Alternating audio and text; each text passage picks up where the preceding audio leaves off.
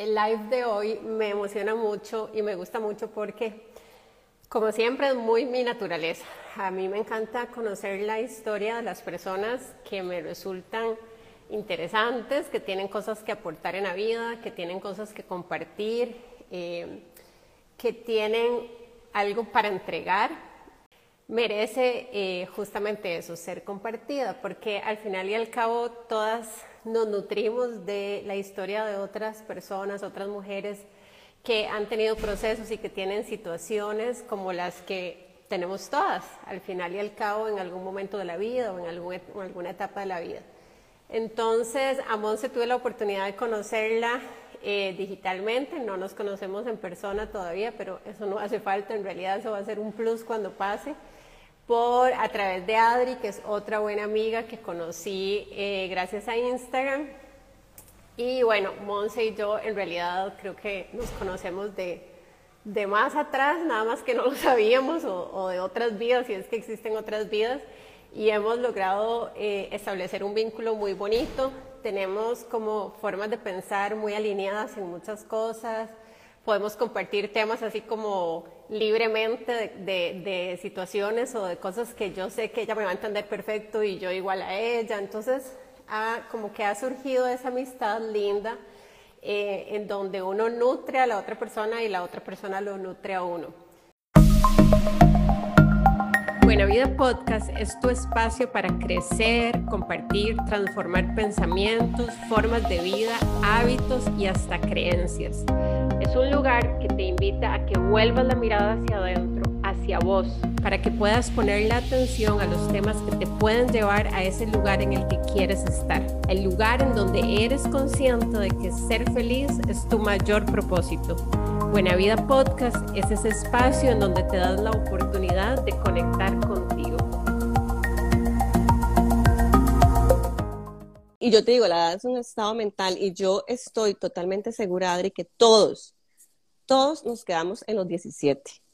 ¿En serio? Sí. O sea, como con los mismos sueños, emociones, esos objetivos físicos, o sea, de verdad como con esta ilusión. Entonces usted puede hablar con una persona de 70 años y aún, obviamente, si es una persona que está saludable, ellos se va a hablar de proyectos y de que me gustaría ir a tal lado y es eso, mentalmente, o sea, usted no llega a los 30, 40, no, usted se queda cuando usted es e, en esa edad, de 17 sí, a 20, usted se queda ahí. el mundo de posibilidades exacto, Exacto, sin tanto prejuicio o sin tanto golpe por la vida que le llama uno popularmente, ¿verdad? Espérate, porque aquí dice Bex, a ver, dice, el cuerpo somatiza, yo llevo dos años enferma por estar donde no quería y me da terror cumplir patrones. Mi mamá siempre ha sido muy sufrida.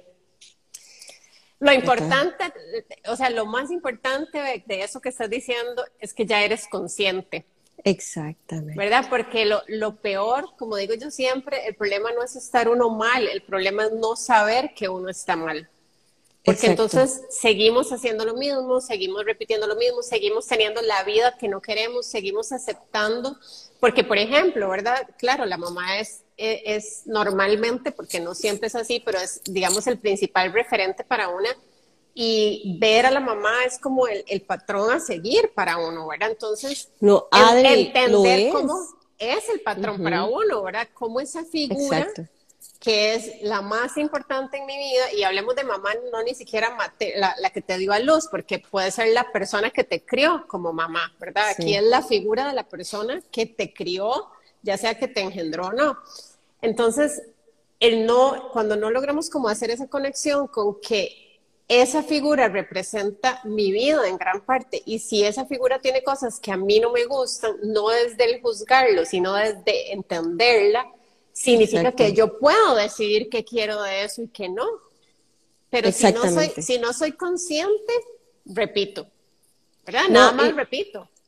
Exacto, y porque es como nuestra realidad, es lo conocido. Entonces nosotros entramos como en una parte cómoda porque el cerebro no entiende de eso, sino que el cerebro conoce como comodidad o incomodidad. Entonces nos vamos a ir en lo cómodo, porque es lo que yo conozco, ¿verdad? Pero hay algo cómodo, ¿verdad? Eh, exacto, que esa zona de confort es la zona donde te dejas morir sí o sí, o sea, ya, es lo único. Sí, ya de no, hay, más de cómoda no tiene nada. Y otra cosa, eso que dijiste es súper importante, ¿verdad? Porque uno aprende patrones. Imagínate que nosotras, principalmente las mujeres, por eh, de generaciones por generaciones venimos adquiriendo muchos patrones porque la mujer tiene que ser así, ¿verdad? Entonces, pero nosotras cuando estamos en el vientre de nuestra madre, o sea, ya la mujer tiene como los huevitos que van a ser sus óvulos, ¿verdad? Cuando nuestra abuela tuvo esas experiencias, ya sea muy fuertes o como sea, nuestra madre la sintió en el útero y por ende ya eso se transmitió en esos óvulos que iba a ser ella, que somos nosotras. Entonces, los patrones adquiridos para nosotras las mujeres vienen, aunque usted no conozca a su abuelita, bisabuela, tatarabuela, o sea, ahí vienen heredados. Además, venimos y eh, cogemos lo de nuestro entorno, con quién nos criamos, ¿verdad? En la escuela, más lo colectivo, esta memoria colectiva, etcétera, entonces tenemos un montón de cosas que nosotras ocupamos liberar, que es ahí, Adri, donde yo hablo mucho del poder de la mujer. Y bueno, para, para no pasar me este tema que me fascina. No, ustedes no se preocupen porque Mon se va a seguir viniendo aquí a compartirnos de todo lo que ella hace y todas las áreas que ella trabaja, que créanme que son sanadoras de vidas. ¿verdad? O sea, Mons, en realidad ya vamos a eso, pero al final y al cabo tu propósito es de sanación. así es como yo lo veo, así es como yo lo interpreto y así es como lo veo. Entonces, no se preocupen que Monse nos va a estar nutriendo constantemente porque yo voy a estarla invitando a que nos Gracias, ya, tengo, de hecho, temas por ahí que yo digo, y esto tengo que traer a Monse para que nos hable de eso. Así que ustedes tranquilas. Inclusive, voy a adelantar algo. Al final, Monse, me parece que lo que podemos hacer hoy es que me des como opciones de temas. Okay. Y yo le pregunto a las chicas sobre cuál quieren que nos hables y entonces hacemos un siguiente live como ya sobre un tema en particular. Pero ya vamos a llegar ahí porque no, no he dejado a Monse que nos termine, nos termine, no, nos avance en la historia de, estábamos en cuando ya, bueno, vas a Panamá, vas a New York, eh, tu marca se mueve por un montón de lugares, estás como en esa cúspide, podríamos decir, donde uno dice, bueno, esto era, ya la hice, ¿qué más sigue? ¿A dónde más voy a ir? ¿Qué pasa, Monse? Sí, bueno, eh, conforme lo que les he estado contando, ¿verdad? Referente a lo que son mis padres, obviamente llegué como a aceptar eso porque ya me di cuenta que no era en mí, Quizás eran sus ideas y sus creencias que no les permitía quizás incorporarse a este mundo. Entonces está bien y llegué a sentir paz porque si a ellos no les gusta, está bien, está perfecto. Yo tampoco estoy yendo a todo lo que ellos hacen, ¿verdad? Claro, y no era, ya no era, no era tu culpa. Exactamente, porque yo ya estaba siguiendo lo que a mí realmente me fascinaba, sin importar el resto, Adri. Y yo siempre tenía un lema, ¿verdad? Cuando estaba metida en eso, yo decía, yo soy creativa y no competitiva. ¿Y qué quería decir con eso? Yo me enfocaba como decir así, siempre me ponía como el ejemplo las manos así, para crear lo mío sin fijarme ni lo que hacía mi familia, ni lo que hacía la competencia. De hecho, para mí era un reto cuando llenaba cualquier formulario que quería estar en Procomer o lo que sea. ¿Cuál es su competencia? ¿Cuál es su competencia? Yo, y no era del ego decir que no tengo, simplemente que yo no me fijaba en lo que hacía en el resto, porque yo me di cuenta que el enfocarme en mí, en lo que yo quería, en lo que yo deseaba, donde quería ir, eso fue lo que me abrió un camino era, era sin compararme. Claro, y era la energía puesta en el lugar correcto, en el de crear, porque la energía puesta en otro más bien te drena. Me drenaba, exacto. Entonces yo siempre decía, yo soy creativa y no competitiva. Eh, y, ¿Verdad? Iba a mi ritmo y avanzaba y avanzaba. Entonces ahí ya como que esa parte me dio una libertad a mí y un mayor coraje de poder avanzar. Lo que pasa, Adri, que empecé a tener un ritmo de vida yo soy mamá. Entonces yo siempre he dicho, este, cuando usted va a hacer algo, lo hace bien, si no, no lo hace. O sea, se entrega de lleno. Y yo soy una mamá, o sea, mi, yo sí también lo decía, mi principal oficio es ser mamá. Entonces, ve lo que yo hacía, digamos, yo empecé a abrir la tienda en San José, entonces mis hijos entraban a la escuela en Nicoya, yo viviendo en San José. ¿Sabe? La tienda era en San José. En San José. Entonces. Ah, ok Entonces, yo estaba en Samara, mis hijos entraban a la escuela en Nicoya a las 7 de la mañana. Yo me levantaba tipo 4 de la mañana, me los llevaba a las 7 de la mañana a la escuela y de ahí seguía hasta San José a hacer mis cosas, regresaba a la casa 2 de la mañana para el día siguiente levantarme otra vez a las 4 de la mañana, llevar a los niños a las 7 de la mañana, ir a mi taller que estaba en Nicoya, quedarme ahí durante todo el día, recogerlos, llevarlos a básquet, ¿verdad? Entonces yo sinceramente físicamente estaba drenada. Claro. Agotada, o sea, Agotada. ahí no hay, digamos, creatividad ni pasión que valga, porque es que ya físicamente no estás en el lugar correcto. No, exactamente, exactamente. Entonces, a eso le empecé a sumar, obviamente en el 2020 me pasé para Sámara por el tema de la pandemia, cerramos la tienda en, Nico, en San José, perdón, el taller en Nicoya, pasé absolutamente todo para Sámara, pero yo yo llegué a mi casa, Adri, y me di cuenta que yo tenía una desconexión tan grande con mi realidad, digo yo, mi casa, mis hijos, mi, mi, casa principalmente, que llegué aquí y me senté y yo dije, yo necesito salir más de aquí. O sea, esto es lo que yo toda la vida he anhelado, hasta hoy me doy cuenta que lo tengo empecé a ignorar otras cosas por meterme en un rol que no era mi esencia. O sea, me absorbió el rol de complacer, me absorbió el querer encajar en un ambiente que no era mi esencia. El poder cumplir, ¿verdad? Porque ya hay un tema de cumplir con una serie de cosas. Exactamente, exactamente. Entonces, pues ya obviamente mi energía no era la misma porque mi enfoque ya, ya, empecé como a soltar eso, a soltar eso. Entonces usted sabe mejor que nadie que cualquier cosa, un emprendimiento es una extensión de lo que somos nosotras. Evidentemente, mi emprendimiento empezó a reflejar que yo no, tenía esa, ya no tenía esa conexión. Claro. Yo ya no tenía ese interés. Claro. Yo ya lo quería soltar. Entonces empecé a delegar más de la cuenta. Cuando, me, cuando yo reaccioné y yo dije, o sea, ya eso no va para ningún lado, es momento de soltarlo en un buen momento. Y eso, y es ahí, Adri, donde empieza la controversia y muchas veces las personas no sueltan cosas porque te dan identidad. Creemos que eso nos da identidad y nos aferramos a aquello aunque vamos, como yo digo, con marchas forzadas, aunque realmente nos sentimos siempre cansadas, drenadas, sin creatividad, tratando de complacer, y de ahí empezamos a somatizar N cantidad de circunstancias, porque no solamente en enfermedades físicas, sino en tu campo electromagnético, en tus vínculos, en tu realidad, con quién nos relacionamos, ¿verdad?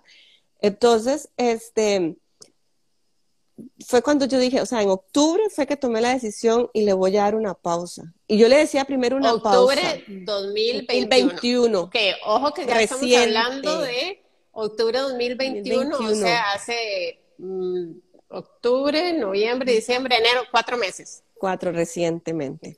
Y te cuento, Adri, que los primeros meses no lloré, fue un luto. Eso era lo que quería preguntarte, ¿cómo fue la decisión de pausar eso? O sea, ¿qué implicó a nivel de tus pensamientos, de tus emociones? De, o sea, ¿cómo lo viviste eso?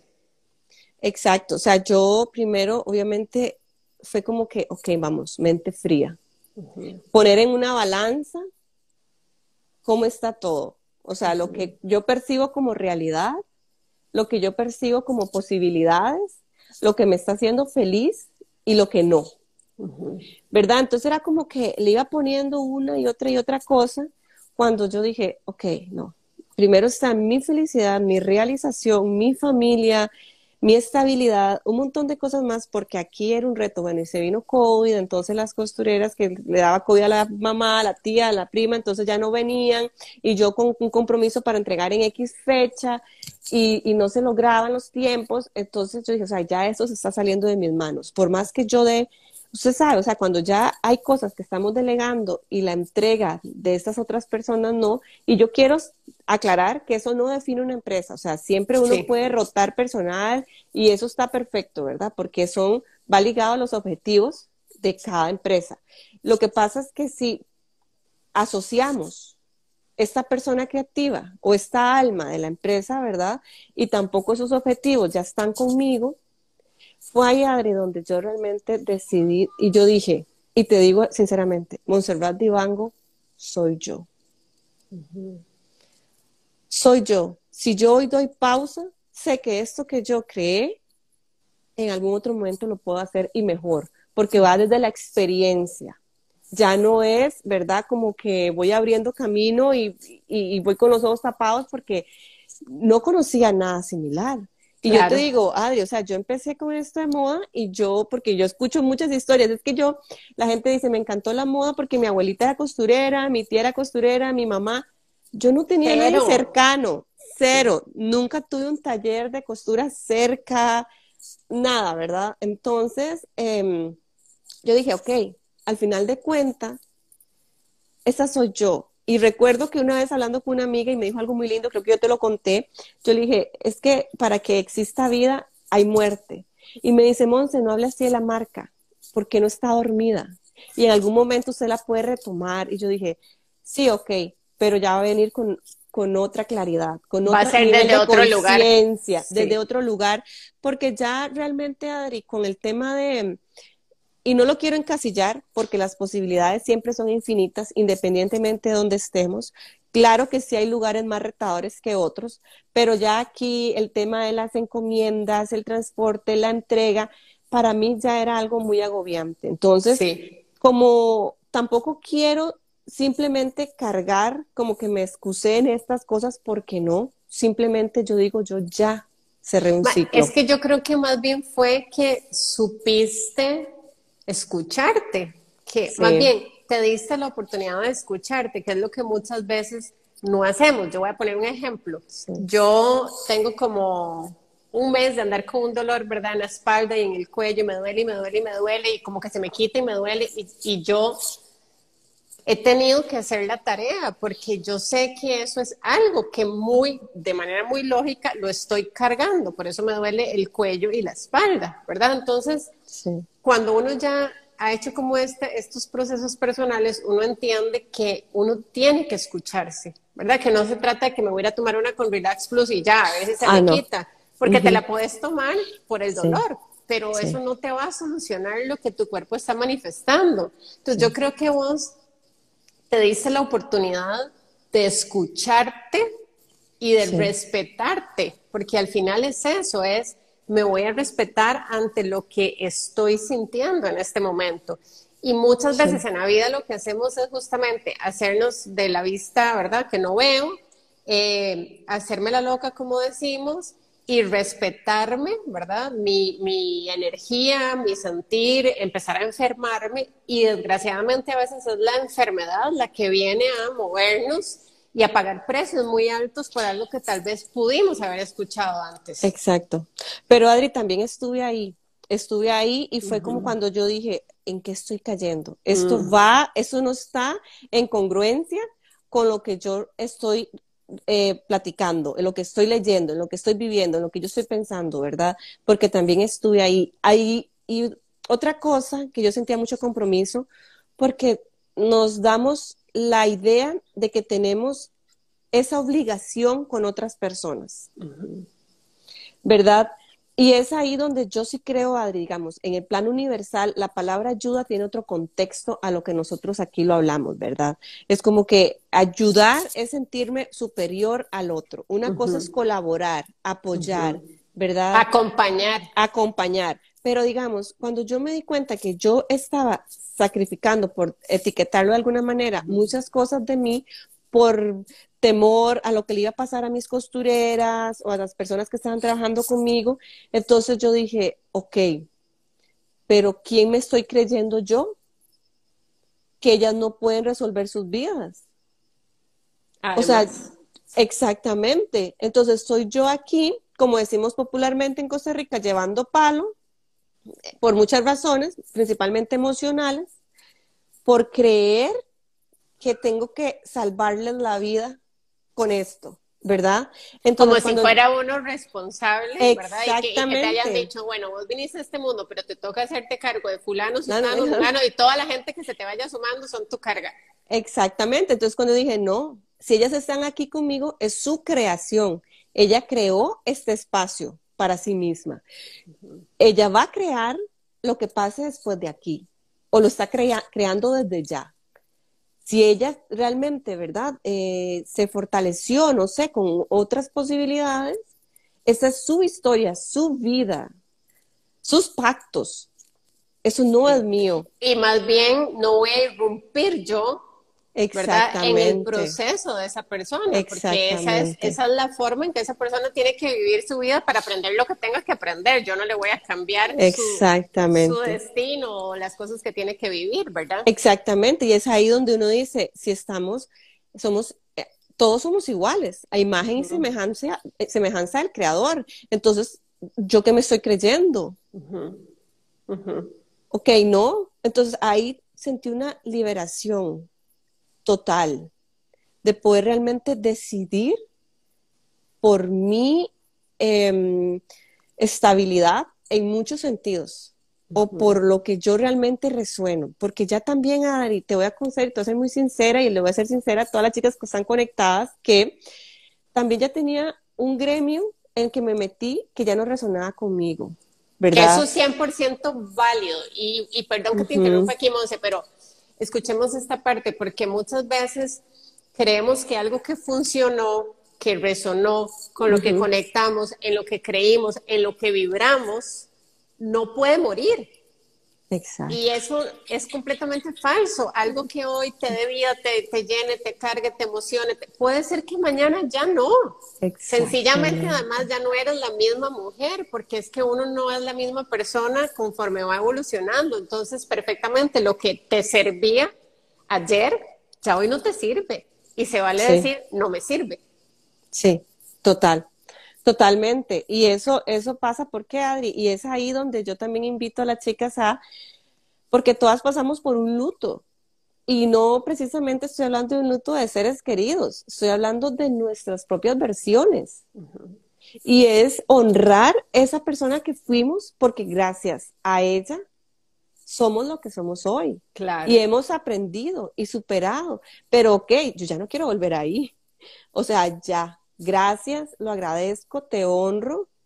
Sé que fue parte de lo que estás diciendo, de mi evolución, era la razón. Ahora entiendo por qué tenía que estar ahí, ahora entiendo y agradezco ese sufrimiento, ese cansancio, esa, desesperanza que tuve en muchos momentos, pero hoy entiendo que era necesario para que esté aquí donde estoy. Exactamente. Y, no, y, y, te has cuestionado, digamos, han pasado cuatro meses, ¿cómo te sientes ahorita? Adri, yo me siento, no sé, de repente me dan ganas de cantar como, me liberé. literal, así es. Literal. ojo, ¿te liberaste? No. De vos misma. De, exactamente, Adri. Y es que ahora cuando vos dijiste la palabra sanar, es que estamos sanando. Yo, fíjate que esa palabra, eh, a mí, no sé si es que la cuestiono, pero a mí me gusta llamar más liberación. ¿Sabes por qué? Porque cuando utilizamos la palabra sanar, es que estamos enfermas. Enfermas, es cierto. Y si nosotros nos quedamos en esta enfermedad, cuesta mucho quitarla. Pero cuando nosotros hablamos, estoy en un proceso de liberación, es que sinceramente vamos quitándonos esas capas o esos pesos o esas culpas, vergüenza, etcétera, que no nos dejan ir livianas por la vida. Claro. Entonces, eh, a eso llamo yo, me liberé de mí misma, de mis cuestionamientos, de mis propios compromisos, de mis propias eh, ataduras. De tus propios juicios.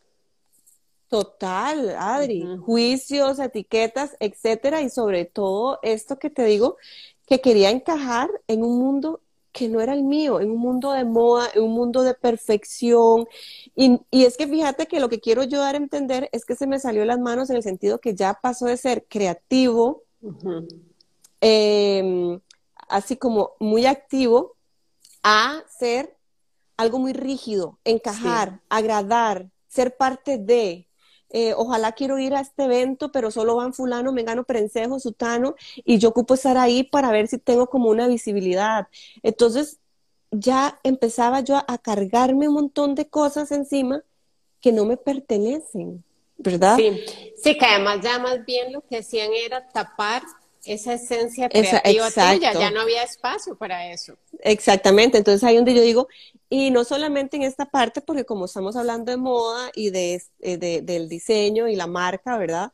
Pero en general, cuando nosotros empezamos a liberarnos de estas culpas, de estas vergüenzas en general que hemos cargado desde niñas, de esta soledad, de este abandono, esa tristeza, es cuando realmente nosotros, que digo, como liberarnos, empezar a soltar, a soltar, como decir la, la, cebolla, ¿verdad? Pelándola, pelándola, es cuando vos llegas a tu esencia. Y es ahí donde empezamos a liberar, no precisamente a sanar. Obviamente, este como efecto secundario es que te sientas realmente revitalizada, conectada con la fuente vital, porque es tu verdad. Entonces, es ahí lo que te motiva para ir volando de yo no, la verdad es que esto no me define. Ok, por mucho tiempo hice esto y estoy aquí donde estoy, ¿verdad? Pero eso no significa que esto me defina. Yo a partir de hoy puedo decidir y hacer lo que resuene conmigo. Y, si, y, aunque eso signifique, como en el caso de Monse, cerrar un taller, eh, vender eh, máquinas, vender mobiliario, o sea, es que entendamos lo que eso implica. era, yo lo tenía, digamos, y yo sé, en comparación a otras marcas nacionales, llegué a tener un taller grande, ok, relativamente grande a lo que es Costa Rica, ¿verdad? Porque si comparamos con otros países textiles y, de moda, pues obviamente es un alfiler. Pequeñito. Sí. sí. Pero aquí, o sea, todo el equipo industrial y bueno, N cantidad, hablemos de telas, botones, todo lo que son Porque las, las costureras se cosían en tu taller. Sí, claro. Claro. Sí, sí, sí, sí. Sí, o sea, era, estamos hablando de máquinas y de un montón de cosas que lleva años construir y tener. Que ojo, yo sé que no puede decir, bueno, pero es que todo eso se vende, pero es que cuando uno ha emprendido, ¿verdad? Uno sabe que comprar una mesa significó esperarme unos meses para ver si podía recoger esa plata para comprar esa mesa, porque eso es lo que implica emprender cuando uno no tiene, digamos, un capital para decir, me voy a, no sé, le voy a meter 100 mil dólares a este negocio y todo bien. Entonces, el deshacerse de eso no es la mesa, no es la máquina, mm. no es, es la emoción que estuvo puesta en eso, el trabajo que estuvo puesto en eso, la intención que estuvo puesta en eso y es como, ok, se murió. Sí. ¿Verdad? Ese siempre es el duelo. Digo, ese es el duelo. Y yo siempre digo mis tesoros. Sí, es que son tesoros. Son mis tesoros, entrego mis tesoros, ¿verdad? Y también creo perfectamente en esto, o sea, siempre después de la muerte viene la templanza, ¿verdad? Y de ahí viene la vida. Entonces es, es como ese desapego que te da liberación también. Sí, y la, pero sí, lloré, lloré, Adri, o sea, yo lloré, lloré, lo sufrí, me sentí derrotada por ciertos días, me sentí fracasada, o sea, porque obviamente no sentí presión externa, fue mi propia decisión, pero sí tuve como esos días de hice, lo hice bien, o sea, fue la decisión que requería tomar o realmente fue un error y estoy perjudicando a otras personas. O sea, tuve esos sentimientos total, como ¿por qué? Porque todos los seres humanos, cualquier humano que vive en este planeta Tierra, viene con su gama extensa de emociones. Y creo que con este cierre eh, toqué todas. Claro, claro. Es, era como además la prueba y además es interesante, ¿verdad? Porque Víctor a mí siempre me dice, después de una decisión siempre viene una prueba. ¿Verdad? O sea, en la vida, y vean, y grábenselo y acuérdense de mí cuando, cuando les pase, porque uno toma una decisión, no sé, Monse, eh, yo creo que te pasó por algo que hablamos ahorita, me parece que me habías contado, ¿verdad? Pero Monse dijo, voy a cerrar, ya tomé la decisión, ya todo, y te aseguro que te apareció una oportunidad. Adri, mira, o sea, ya que yo cerré, digamos, viernes, ya último viernes, el lunes me estaba llamando la primera dama que le ayudara a organizar el, el bicentenario, ¿verdad?, de moda y que quería contar con la marca directa Monserrat Divango por ser zona rural, etcétera, etcétera, una marca que ya ha vestido de antes. O sea, entiendan que eso no había pasado. Nunca. Y pasa un día o dos días después de que Monse decide cerrar es que era, es la vida, y, en serio, grábense esto en la cabeza, es la vida diciéndole a uno, ok, a ver, ¿es cierto que estabas lista para esta decisión? Exactamente. Porque si logramos mantenernos firmes en la decisión, a pesar de esa oportunidad tan maravillosa que se está abriendo, es porque realmente estamos listas. Entonces es como esa confirmación de que de verdad lo que decidí lo había decidido desde el corazón y no desde la boca para afuera, que ese es otro tipo de decisión. Exactamente. Y es como, ¿qué tan leal te sos? ¿Estás para seguir complaciendo y agradar? ¿O qué tan leal te sos? ¿Verdad? Sí. Y no creas, me reuní Así, o sea, por lo menos avanzaste Y yo, a ver, ¿cómo es este asunto? Y tuvimos una reunión y bueno, resultaba que la primera o segunda semana de diciembre se iba a realizar y entonces iba a ser una feria en la antigua aduana, etcétera, etcétera. Y yo hasta guardé ciertas prendas para no liquidarlas para ese momento, dado caso. Llegó la última decisión como para, eh, la última reunión, perdón, para confirmar y yo dije, no, esto es un no si no, esto me va a llevar otra vez a seguir envolviendo la producción. Esto es un no. Sí, y, además ahí ese no viene todavía desde un lugar de mayor certeza. Total certeza. Porque te diste el chance, no fue inclusive que dijiste, te, no voy a decir que no, no dijiste, voy a ir a explorar. Exacto. Y donde lo volviste como a sentir, es como es la reconfirmación de que no quiero eso. No quiero esto. Y, no quiero esto. Monse, y hay algo importante yo me identifico con vos en esto, en algún momento de la vida, hace como 10 años, yo, que fue cuando yo empecé a emprender dando asesoría empresarial, yo renuncié del trabajo que tenía porque me harté. Ya dije, no puedo más, yo ya venía sintiendo igual mucho tiempo que yo ya no podía más donde estaba, que yo no servía para estar dentro de una empresa, liderando un equipo dentro de una empresa, ya ahí yo no me sentía que aportaba porque mi personalidad es muy es muy disruptiva y las personalidades disruptivas en las empresas caemos muy mal.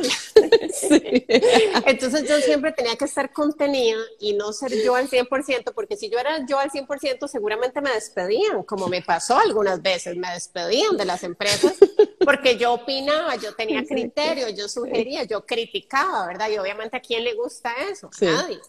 Entonces, a lo que voy con esto es que en ese momento yo dije, yo ya no puedo más, era, el mismo, ya, yo, ya no puedo más tuyo, ¿verdad? Que es cuando ya uno toca fondo y dice, yo ya no puedo más, estaba enferma todo el tiempo, me sentía terrible.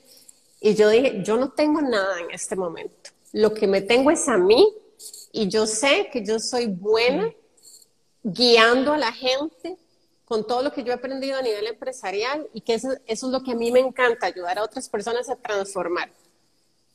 Yo me voy a renunciar y me mando y que la vida me sorprenda. Y así fue, o sea, yo renuncié exactamente igual como vos lo hiciste. Y a lo que voy con esto es que uno a veces quisiera como hacer cortes en la vida de situaciones o de etapas o de trabajos o de relaciones o de pónganle el nombre que quieran, teniendo la certeza, ¿verdad? De, lo, de que lo que tengo aquí, ya todo perfecto. Y eso no pasa, ¿verdad? La certeza la certeza la construye uno a partir de la decisión. Entonces es como esos saltos al vacío que damos en la vida son, por lo general, no voy a generalizar, pero por lo general, la única manera que tenemos de sernos fieles a nosotras mismas y de darnos la oportunidad de que la vida nos sorprenda. Exactamente. Y es que, ¿sabes qué pasa, Adri? Que nosotras, como seres humanos, queremos Em, ver esa certeza, esa palabra certeza, verla expuesta en algo físico externo. Sí. Pero la certeza solamente existe dentro de nosotras. Si tenemos certeza de saber quién somos de verdad, esa es la verdadera certeza. Pero es ahí donde flaqueamos, donde dudamos, ¿verdad? Porque queremos verla externa, queremos ver el que sigue, o sea, como en una bandejita. Aquí está y va a tener, vas a tener total seguridad. Pero es que no es, es que no, la vida es así y esos son, eh, los hablaba ahora temprano, los arquetipos, ¿verdad? Muchos arquetipos que están como el loco, y el loco que quiere decir es eso, aventarse a la vida, a explorar, a conocer, a simplemente confiar en la divinidad. ¿Por qué? Porque no somos seres simplemente, que yo te decía, como pollos sin cabezas por la vida, es tener conciencia y saber que somos parte de un todo. Sí, y que, y que yo soy parte de ese todo creador de mi realidad creador de mi realidad. Porque no es que yo tengo que esperar que alguien me venga a solucionar o a entregar la realidad que yo quiero, es que yo la estoy creando a partir de la decisión que tomé. Así me esté muriendo del miedo. Adri, y mira, muchas veces la gente se cuestiona, pero ¿por qué yo estoy pasando esto? Yo realmente yo yo no quiero tener estas circunstancias a nivel, no sé, de pareja, económico, etcétera, ¿verdad? Pero hay que tener humildad yo dije la otra vez, o sea, mi lección del 2021 fue humildad. Humildad para reconocer que yo requería pasar estas situaciones para realmente darme cuenta que voy a otro nivel de conciencia. O sea, yo requería pasar esto para tener esta conciencia de mi poder de creación. Y yo creé eso, ¿verdad? Porque al final eso fue los vínculos, las, las relaciones, claro. Eh, etcétera, etcétera. O sea, todo esto eh, al final, pero ¿por qué? Porque ocupaba aprender, porque si no, en un futuro quizás eh, el golpe es triple, ¿verdad? Si lo queremos llamar de alguna manera. Y, y Monse, y mm, cuéntame algo, tú ya venías, digamos, cuando tú empezaste a conectar con esto que estás haciendo hoy, que ya vamos a contar qué es, pero ya han podido más o menos sentir a Monse, que es lo que para mí es muchísimo más valioso, más allá de lo que uno dice que uno hace, es lo que uno emana de lo que uno entrega, ¿verdad? Al final eso es, eso es lo más, lo que más uno puede decir de uno es lo que se ve, lo que se escucha, lo que se percibe, ¿verdad?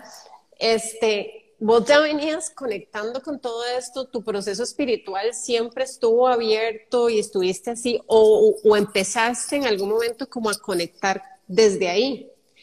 Sí, bueno, Adri, te cuento. Yo abrí mi marca, te conté, bueno, como en el 2014 oficialmente como Montserrat Divango, en el 2015 pues eh, mejor, ¿verdad? Estable con todo lo que requiere, ¿verdad? Ante la ley, digamos. Pero... ya, ya legalizada. legalizada, sí. Dolorosamente legalizada, digo yo, porque es que como duele. Total, o sea. Es necesario, es que es muy fácil cuando uno habla de emprendimientos, uno dice es que vivir en la ilegalidad es lo mejor, porque ya cuando uno le toca legalizar todo es donde, ay, hasta que se le va uno el aire, ¿verdad? De, lo difícil que es en este país. Y no, dice que hay emprendedoras, usted tiene que aguantarse sus dos años ilegal. Sí. Monse, coincidimos al 100%. Y yo, Porque si no, no se levanta. Exacto, y yo sé que aquí esto nos da para otro lado, pero yo les voy a contar cuando yo empecé Buena Vida, mis clientes que tienen ya como siete años de ser clientes y son más que clientes amigos, que ellos, yo hice un primer salto al vacío cuando les dije hace como 10 años, después me convenció un ex jefe para que yo me metiera en la empresa, gerenciar el equipo, me metí y ya después me volví a salir. Cuando yo me volví a salir, que les digo que no tenía nada, a los 15 días tenía mi primer cliente, que ya seis años vamos a cumplir ahora en, en junio de este, para que vean, o sea, para que vean la certeza cuando las cosas vienen desde esta confianza en una misma, ¿verdad? Que es ahí donde hay que trabajar. Y entonces resulta que, eh, ay, ¿qué les estaba contando? Ya perdí el hilo. No, que yo te la de los dos años ilegal y que te pasó ah, al inicio. Y ellos me decían, ellos me decían, porque yo empecé a crear Buena Vida estando dándole asesoría a ellos y ellos me decían, ellos tenían 17 años de tener una empresa. Usted tiene que vivir en la ilegalidad todo lo que aguante el negocio, porque de lo contrario no lo va a lograr. Es en este país, y, yo, es la verdad, o sea, Buena, Vida, Buena Vida no estuvo en, toda, en todas las facetas de la ley desde el día uno, o sea, fue pasando conforme fue creciendo, porque si llega un momento en que si no estás en la legalidad, no puedes crecer. No puedes crecer, pero ya, es otro paso. Pero... Ese es otro nivel. Entonces, nada más haciendo un paréntesis para quienes nos estén viendo y nos estén escuchando, que nos podemos echar un día igual un live de emprendimiento, ¿verdad? Y contarles todo.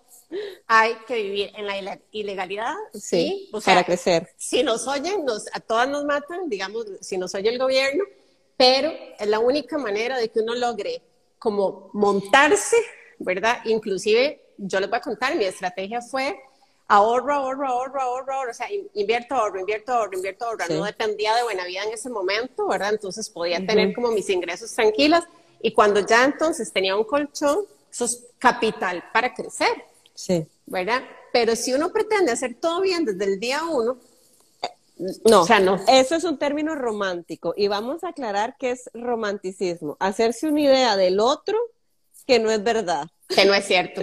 Aplica para todo. Aplica para todo. Es querer exigirle al otro un resultado que no es cierto. Entonces, esto es romantizar una empresa. O sea, usted voy a hacer todo legal. No, mire, se le lleva quien lo trajo.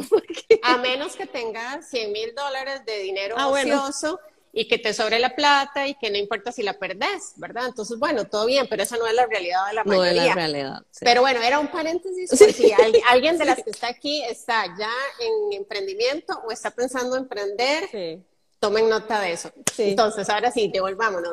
Devolvámonos. estamos? Ah, no, ah ya. Que cuando empezaste como tu proceso de irte encaminando por este mundo en el que hoy estás, de trabajar con mujeres, ah, desde otro lugar. Desde otro lugar, bueno, te contaba que yo empecé con la marca 2014-15, pero yo en el 2009, Adri, yo tenía una página abierta en Facebook, ya página, ¿verdad? Que de fans, que se llamaba Bienestar, imagínate.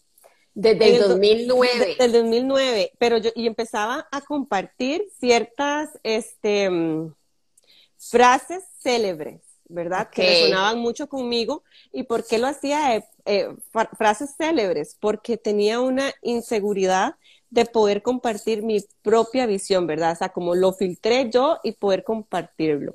Entonces, cuando empecé con la marca, obviamente dejé eso, cerré la página, etcétera. Pero es algo que siempre me había apasionado. Y te voy a contar por qué.